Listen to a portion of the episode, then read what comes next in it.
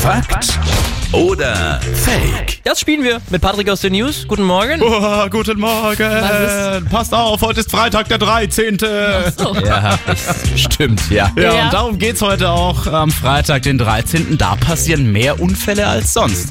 Nope. F- Äh, fake. Das ist nämlich so, dass am Freitag, den 13. sind die Leute besonders vorsichtig, weil sie ja wissen, es ist Freitag, der 13. Und dadurch passieren eher weniger Unfälle. Aber Marc hat sich gerade auch schon den Fuß an der Tür angestoßen. So, Marc weil ist einfach das, dämlich. ich wusste noch nicht, was ich jetzt sagen sollte, aber jetzt wurde mich erinnert, dass ich mir gerade meinen Fuß an der Tür angestoßen habe. Da muss ich sagen, ja, ja, das ist richtig. Es ist Freitag der 13.